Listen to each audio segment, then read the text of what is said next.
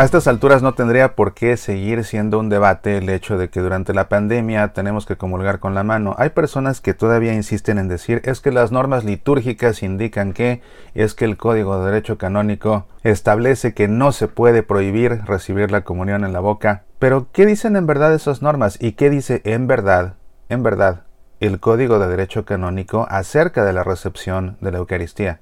No te vayas, porque en un momento vamos a ver canon por canon qué prescribe en verdad el Código de Derecho Canónico a este respecto.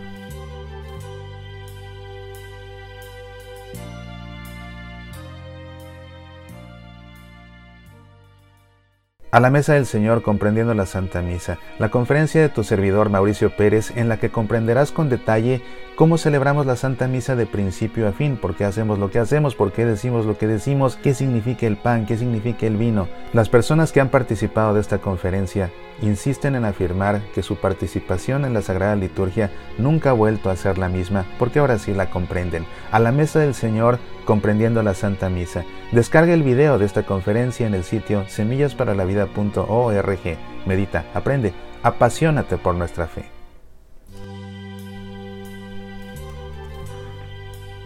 Es muy común en las conversaciones que pasan de conversación a debate acerca de cualquier tema, sobre todo en concreto aquí hablando de sacramentos, hablando de normas litúrgicas, hablando de la Eucaristía, que haya personas que defiendan sus puntos de vista diciendo es que las normas litúrgicas indican que, las normas litúrgicas permiten que, las normas litúrgicas prohíben que, o incluso el derecho canónico establece que, el derecho canónico indica que, el derecho canónico prohíbe que. Pero quien afirma eso tiene que respaldar su comentario con lo que dicen las normas litúrgicas, con lo que prescribe el, Código de Derecho Canónico. Y me pasa muy a menudo, de hecho yo me atrevería a decir que de todas, todas, me pasa que cuando alguien me dice, es que el derecho canónico dice tal cosa, y le pregunto, muéstrame el canon, no pueden.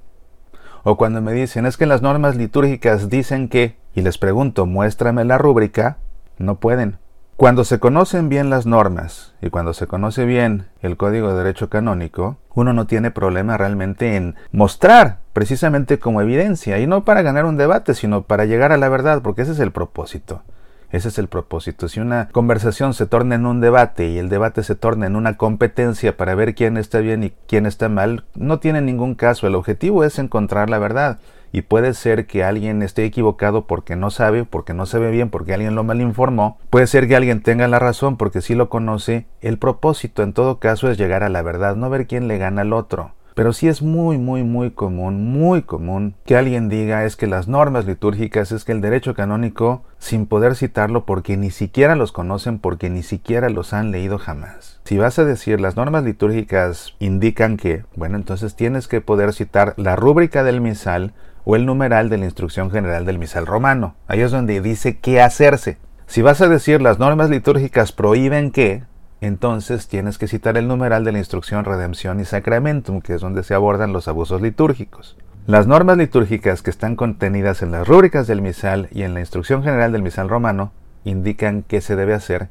La instrucción Redención y Sacramentum de la Congregación para el Culto Divino y Disciplina de los Sacramentos indica lo que no se debe hacer. Si vas a decir el derecho canónico dice que, entonces tienes que recurrir al Código de Derecho Canónico y revisar los cánones. Acerca de la comunión en la mano sigo viendo con tanta, tanta frecuencia la afirmación el derecho canónico establece que no se prohíbe recibir la comunión en la mano. Vamos a partir de la norma litúrgica y vamos a llegar al código de derecho canónico. La norma litúrgica está en el misal, en las rúbricas, y tenemos que referirnos al misal vigente, que es la tercera edición del misal romano. La rúbrica número 161 dice lo siguiente, si la comunión se efectúa solo bajo la especie de pan, el sacerdote sosteniendo la hostia un poco elevada, se la muestra a cada uno diciéndole el cuerpo de Cristo.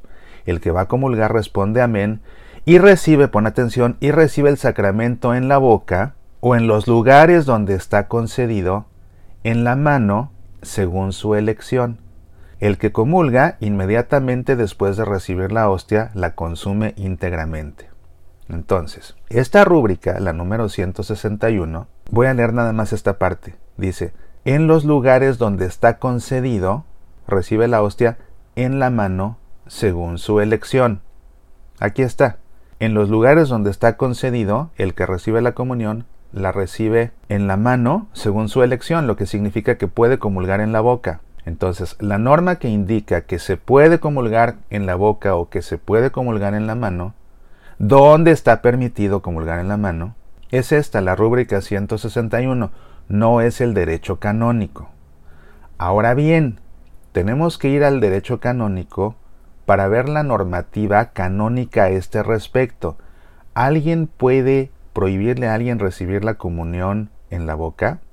Según el Código de Derecho Canónico, lo que sí puede alguien hacer es ordenar de manera obligatoria que se comulgue con la mano. Sobre todo en un caso excepcional como este, esta normativa no es para siempre, es solamente mientras estamos atravesando este tiempo de la pandemia. Cuando todo vuelva a ser más seguro, ya todo podrá volver a ser como antes. Y muy seguramente a este respecto alguien me dirá, como me han dicho ya varias personas, médicos europeos ya han demostrado que es más seguro recibir la comunión en la boca y de rodillas. No, señores, no lo han demostrado, lo han opinado, porque para que lo hayan demostrado, lo tienen que reproducir clínicamente, lo tienen que reproducir en un laboratorio. Eso es una demostración científica. Mientras no lo demuestren en laboratorio, entonces es solamente una opinión y lo podrían de hecho repetir en un laboratorio usando hostias sin consagrar y hacer algún análisis bioquímico pues para ver la diseminación de los virus depositando hostias en la lengua contra depositándolas en la mano.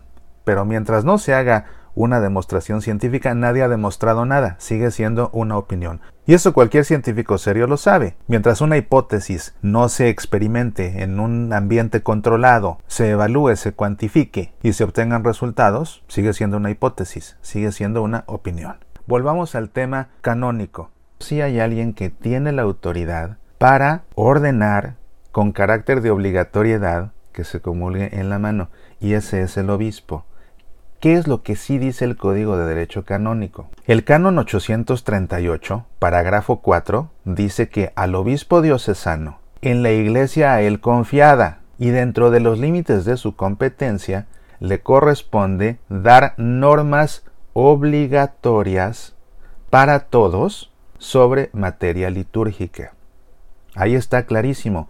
El obispo en su diócesis puede dar normas obligatorias en materia litúrgica. Y dice el canon, normas obligatorias para todos. ¿Quiénes son todos?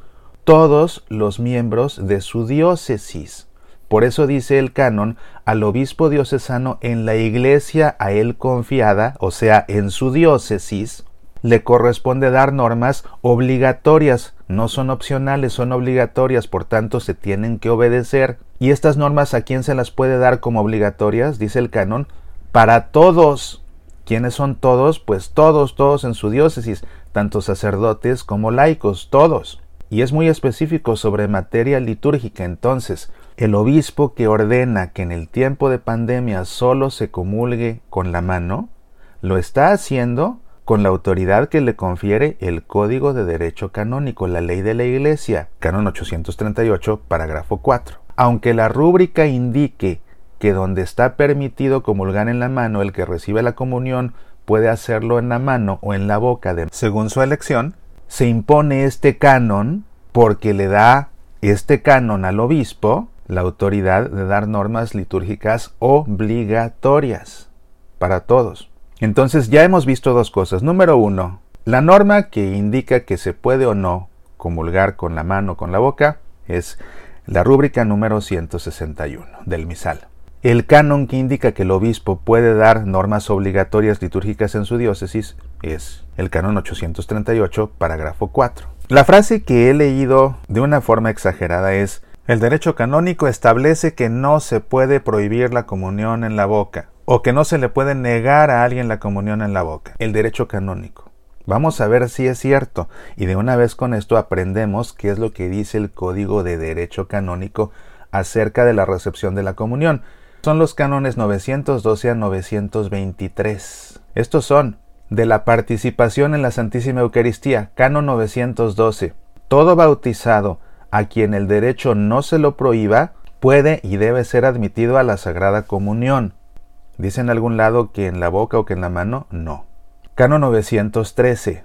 Para que pueda administrarse la Santísima Eucaristía a los niños, se requiere que tengan suficiente conocimiento y hayan recibido una preparación cuidadosa, de manera que entiendan el misterio de Cristo en la medida de su capacidad y puedan recibir el cuerpo del Señor con fe y devoción. Puede, sin embargo, administrarse la Santísima Eucaristía a los niños que se hallen en peligro de muerte, si son capaces de distinguir el cuerpo de Cristo del alimento común y de recibir la comunión con reverencia. Canon 914. Los padres en primer lugar y quienes hacen sus veces, así como también el párroco, tienen obligación de procurar que los niños que han llegado al uso de razón se preparen convenientemente y se nutran cuanto antes, previa confesión sacramental, con este alimento divino. Corresponde también al párroco vigilar que no se reciban la Santísima Eucaristía a los niños que aún no hayan llegado al uso de razón o a los que no juzgue suficientemente dispuestos. Cano 915.